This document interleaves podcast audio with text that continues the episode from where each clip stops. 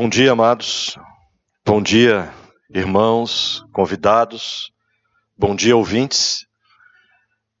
Que a paz, a graça, a misericórdia e bondade sejam derramadas sem limites a cada um da parte do nosso Senhor Deus e Pai e Senhor Jesus Cristo, o Rei da Glória, cujo nome nos foi dado, exclusivamente este nome, para que toda a nossa atenção, toda a nossa adoração, todo o nosso culto racional sejam dados a Ele pelos séculos dos séculos, o único nome acima dos céus, sobre a terra e embaixo da terra, que a graça e a paz deste Deus que vive e que te ama alcance tua casa neste momento, nesta hora, neste dia, em nome de Jesus. Tanto você que me vê agora ao vivo, quanto os que vão ver mais tarde, em algum outro momento, esta bênção permanecerá sobre ti, se assim tu disseres comigo. Amém. Nessa saudação que eu vos dou, da parte do nosso Senhor Jesus Cristo, já habita uma pergunta. Antes mesmo de entrarmos na palavra propriamente dita, que eu trago para vocês, e é uma pergunta que eu gostaria de te fazer. Com qual coração tu tens lido a Bíblia? Com que coração, quando você abre a Bíblia, com que coração você lê ela? Se é que tu a lê. Aí o coração tá pior ainda, né? Mas com qual coração tu tens lido a Bíblia? Sim, é, essa pergunta é muito importante, porque eu meditava sobre isso.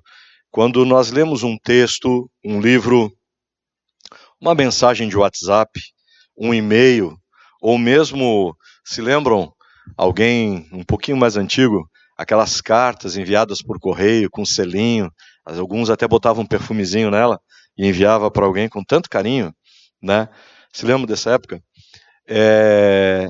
Mesmo quando nós não estamos com um coração muito legalzinho, nós vamos dar um tom diferente para essas mensagens, para essas cartas, do que a intenção de que ela nos foi enviada. Vou melhorar. Quando nós lemos alguma coisa que alguém nos manda, ou nos deixa. Quem dá o tom do que está escrito é quem está lendo. Por mais que a pessoa que escreva tenha feito algo assim com muito carinho, muita educação, muita gentileza, quem vai dar o tom dessa leitura é quem está lendo. Eu posso ler o mais lindo verso de amor, a mais linda história de amor, mas se eu estiver amargurado, pesado, essas palavras não farão sentido algum. E às vezes achamos até que é uma mentira.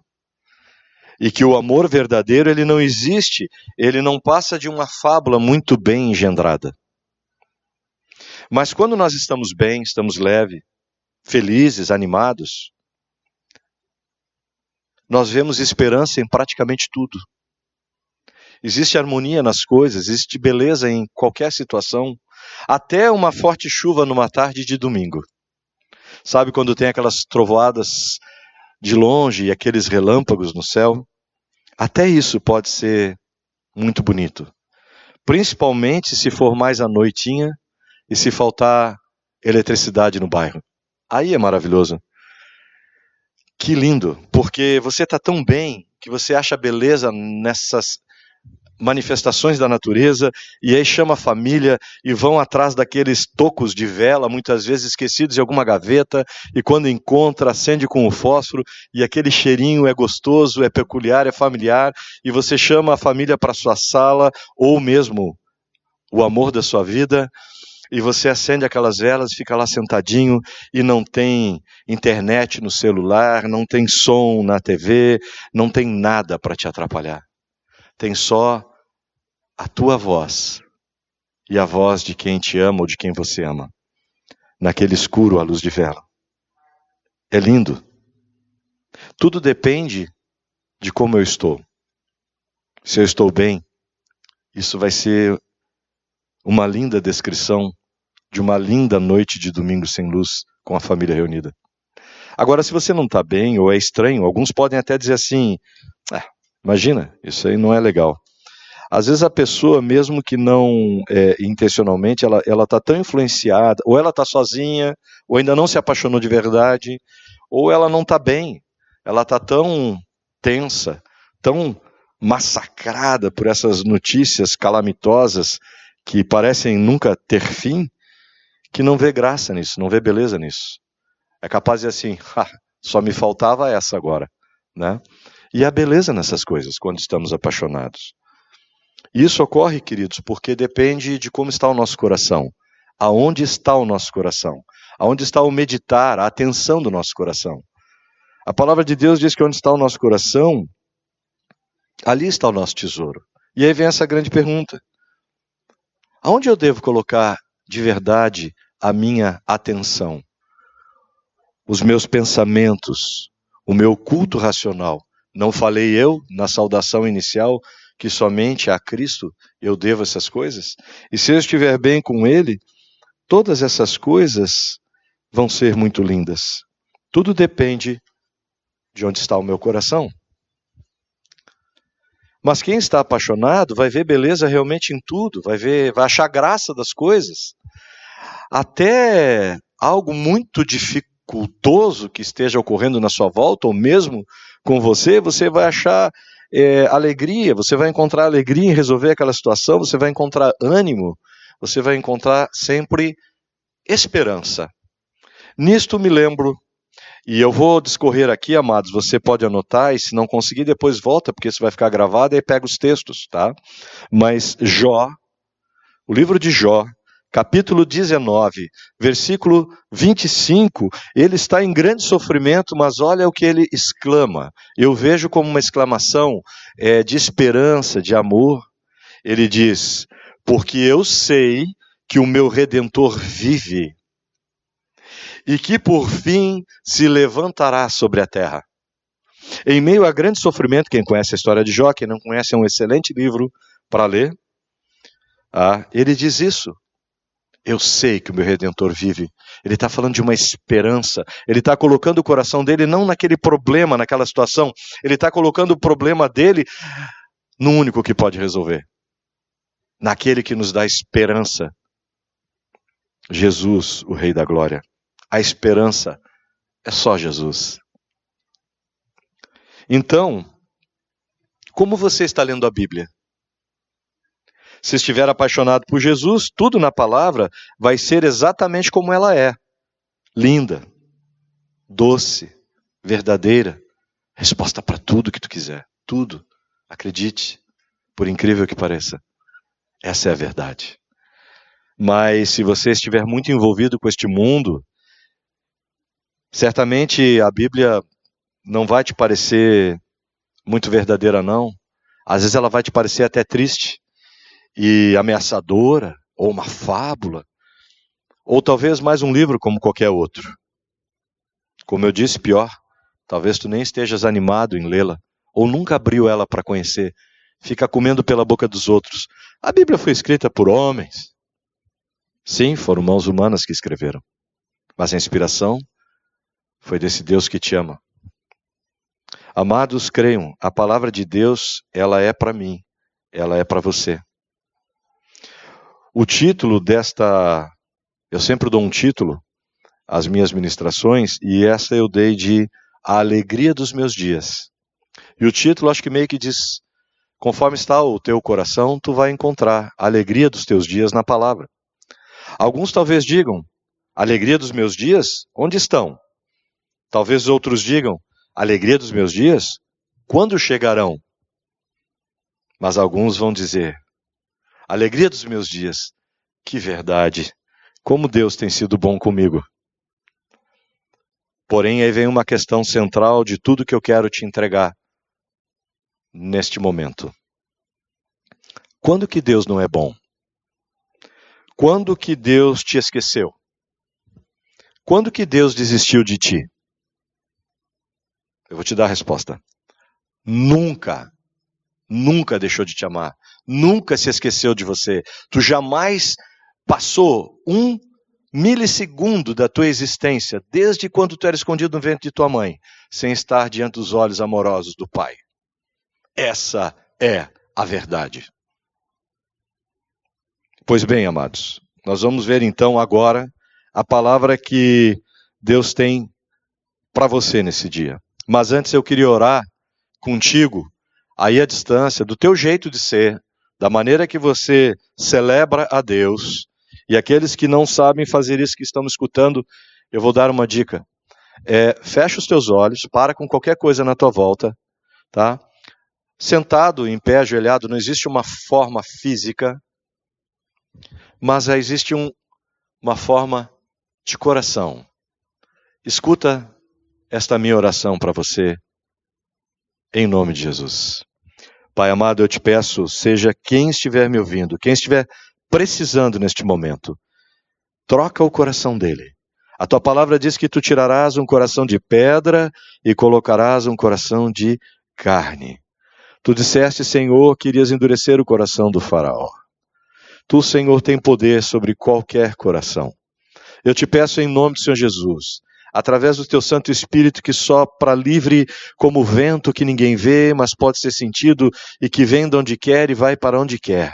Que nada impeça agora que o teu Santo Espírito sopre sobre a vida desta pessoa que está me ouvindo e necessitando de um renovo, necessitando de um toque de alegria, e só tu tens alegria, só tu és amor, tu tens amor.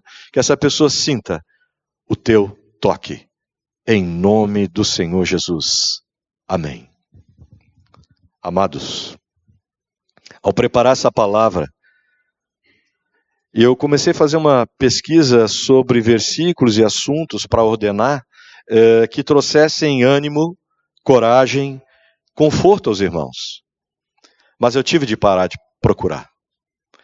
É, até porque o tempo aqui é curto, eu tenho algo em torno de 20 minutos com vocês, e esses meus 20 minutos, em função da riqueza da palavra, poderiam se transformar em dias e talvez até em anos.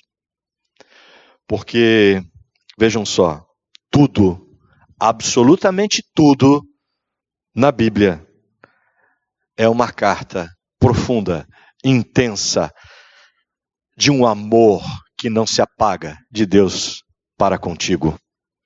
É exatamente isso que a Bíblia é um testamento, de uma carta de um pai bondoso, amoroso, misericordioso, que pode perdoar teus pecados, que pode renovar tua vida, que pode ungir teus filhos, tua casa, teu casamento, tuas finanças, que pode operar sobre doenças, que pode te chamar um momento para ele, porque, porque ele quer viver eternamente contigo. Mas nesses dias da terra, ele quer viver intensamente dentro de ti é uma carta de amor. A Bíblia é sim um grande, uma gostosa carta de amor, um verdadeiro testamento de riquezas e alentos para os seus filhos, filhos de Deus.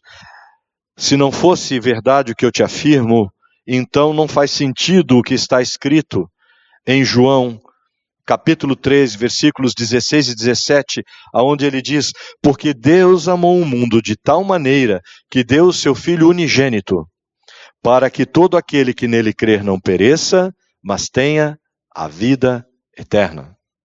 Portanto, Deus enviou o seu Filho ao mundo não para condenar o mundo, mas para que o mundo fosse salvo por meio dele. Isso foi o que Deus fez por você, meu querido, minha querida. Isso não é uma prova de amor maravilhoso? Quem mais faria isso? E o Filho, Jesus, que também é Rei e Senhor, e o que ele disse? O que foi que ele fez? Bom, vimos que Deus disse que ele enviou a seu filho, não para condenar, mas para salvar. E Jesus diz: o ladrão, lá em João 10, 10, ele fala: o ladrão não vem senão a roubar, a matar e a destruir. Eu vim para que tenham vida e a tenham com abundância. E em João 14, 27 ainda diz: Deixo-vos a paz, a minha paz vos dou, não vou lá dou como o mundo dá, não se turbe o vosso coração, nem se atemorize. E assim vai. Desde Gênesis, quando Adão e Eva pecam, e então vem aquelas são expulsos do paraíso, muita gente lê isso como uma coisa horrorosa. Mas, queridos, eu quero te dizer que assim que o homem caiu, mesmo antes dele ter caído, o homem nunca foi abandonado por Deus.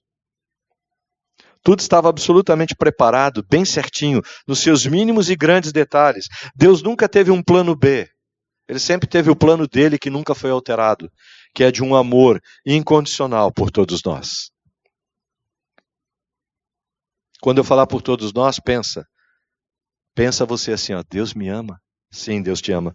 Ah, esse homem, esse tal de Angelim que está ali falando, por alguns conhecido como Pierezan. Sim, meu nome é Angelim é, podem pensar, ele não falaria isso se soubesse da minha vida.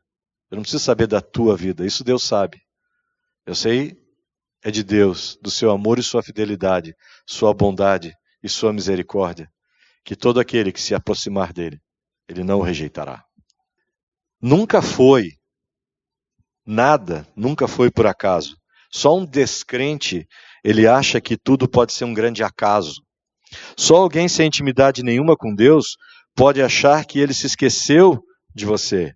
Tipo, tu é a escolhidão do universo. Eu nasci para sofrer, sou escolhidão. Não. Tu foi escolhidão por Deus para ser salvo e para ter vida e vida em abundância. E quando teus dias nessa terra cessarem, do jeito que for, pelo meio que for, com os anos que tu tiver, habitar eternamente com Ele. Para isso tu foi escolhidão, não para ser sofredor. Eu vou te dizer que tu nasceu da forma certa, no lugar certo, no tempo certo, porque Deus te ama além do que tu podes imaginar ou conseguir pensar. Escutei muitas pessoas já dizendo assim: por que, que eu nasci? Eu não pedi para nascer. Eu vou te responder. Eu fiz essas perguntas para mim há muitos anos, quando era um rebelde sem causa, adolescente. Ah, não pedi para nascer, por que, que eu nasci? Pô, que vida difícil. Às vezes a gente tem perdas no caminho, né? Dói. A gente se questiona. Hoje eu entendo que eu nasci porque Deus me ama e tem um propósito, um plano tremendo para ser cumprido em mim e através de mim. E um deles é levar para você essa mensagem que o Pai celeste, que não falha, que não tem sombra de variação nenhuma, que é fiel, ainda que eu não seja, ele é fiel, ele te ama. Veja essa palavra agora, irmãos. Salmo 139, do versículo 14 ao 18, e quando eu ler, me diz se isso não é uma carta de amor profunda. Eu te louvarei, porque de um modo assombroso e tão maravilhoso fui feito, e maravilhas são as tuas obras, e a minha alma sabe muito bem. Os meus ossos não te foram encobertos, quando no oculto eu fui formado e entritecido nas profundezas da terra, lá no escondido no ventre de minha mãe. Os teus olhos viram o meu corpo ainda sem forma, e no teu livro todas estas coisas foram escritas, as quais em continuação foram formadas, quando nem ainda qualquer dos meus dias havia existido. E quão preciosos me são, ó Deus, os teus pensamentos, Quão grandes são a soma deles para comigo. E se eu contasse os teus pensamentos, seriam em maior número do que a areia. Quando acordo, ainda estou contigo. Como te aconteceu nesta manhã? Se tu não sabes, ao acordares, a palavra de Deus diz: quer tu creia, quer tu não creia, ela diz que as misericórdias do Senhor se renovam a cada manhã e elas duram para sempre. Ele renova algo bom que nunca acaba e renova, e renova, e renova. Certamente podem pensar ou até dizer, mas por que então dos sofrimentos, das lutas pelas quais eu já passei ou estou passando? Eu não tenho uma resposta para te dar. Isso é uma questão tua com Deus. Eu tenho uma linha de pensamento bíblico para te dizer que se não são todas as coisas, praticamente todas as coisas em que nós passamos de grande dificuldade, é porque nós não estamos nos posicionando exatamente no centro da vontade de Deus. Seguimos o curso da nossa vida conforme a nossa cabeça e não conforme a orientação do Pai. Não procuramos Ele a respeito de certas coisas ou às vezes de quase nada. Decidimos, acordamos e vamos fazendo. Mas Deus tem um plano. Busque-o. E provavelmente, ainda que tu tenhas tribulações, elas não te alcançarão. Ele trabalha com materiais, o Pai, Deus, trabalha com materiais diferentes para quebrar pedras diferentes. Conforme a dureza do teu coração, ele vai trabalhar de uma forma diferente em ti, em mim e no outro. Não é que eu sou escolhidão para sofrer mais do que alguém. Às vezes eu tenho um coração mais duro, mais cético. Outros são mais sensíveis à presença do Pai. Mas tudo visa um fim, a nossa salvação. Pois para isto que Jesus Cristo veio, lemos. Comigo foi assim. Passei coisas difíceis porque eu quis, ainda que eu não soubesse, era o resultado da minha colheita, pois eu não buscava o Senhor. Mas quanto amor e desejo Deus tem por mim, por você. Olha só a palavra de Jeremias, capítulo 29, versículo 11. É Deus falando para você agora. Olha essa carta, essa frase, quando ele diz eu te amo dessa forma. Porque eu, Deus, bem os pensamentos que tenho a vosso respeito, diz o Senhor pensamentos de paz e não de mal, para vos dar o fim que esperais. Olha esse outro aqui, em João 6,37. Todo o que o Pai me dá virá a mim, e o que vem a mim, de maneira nenhuma o lançarei fora. Amado, amada, seja quem estiver me ouvindo e precisando desta parte da verdade, eu quero te dizer que não há pecado oculto que Deus não possa perdoar. Não há coisa alguma nesta terra que ele não possa perdoar. Pois Jesus Cristo, lá na cruz, fez isso. Ele se fez o resgate necessário no lugar daquele que o aceita. Ele pagou a dívida lá.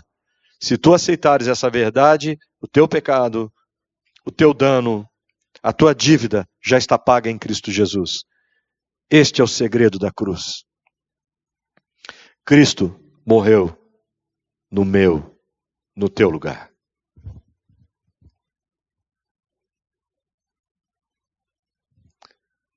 Em resumo, irmãos, quando tu ouvires essas minhas palavras, saiba que essas palavras não são minhas. A voz, sim, estou emprestando, mas a palavra é do Senhor. E isso tudo está na Bíblia. Para de achar coisas a respeito dela. Vai encontrar coisas dentro dela. O que Deus quer te dizer, na verdade, e eu peço perdão se eu não consigo transmitir tudo exatamente como deve ser, é que Ele te ama e te ama muito. Deus é mais interessado na tua vida do que tu mesmo em ti. Não se deixe abater pelas circunstâncias na tua volta. Se tu estás no Pai e o Pai está em ti, diz a Bíblia, ainda que morras, viverás. Te apaixona pelo Pai, pela sua obra, pela sua palavra, pois ela é doce e eficaz para tudo, absolutamente tudo. O que você estiver precisando saber, precisando ouvir, está na Bíblia.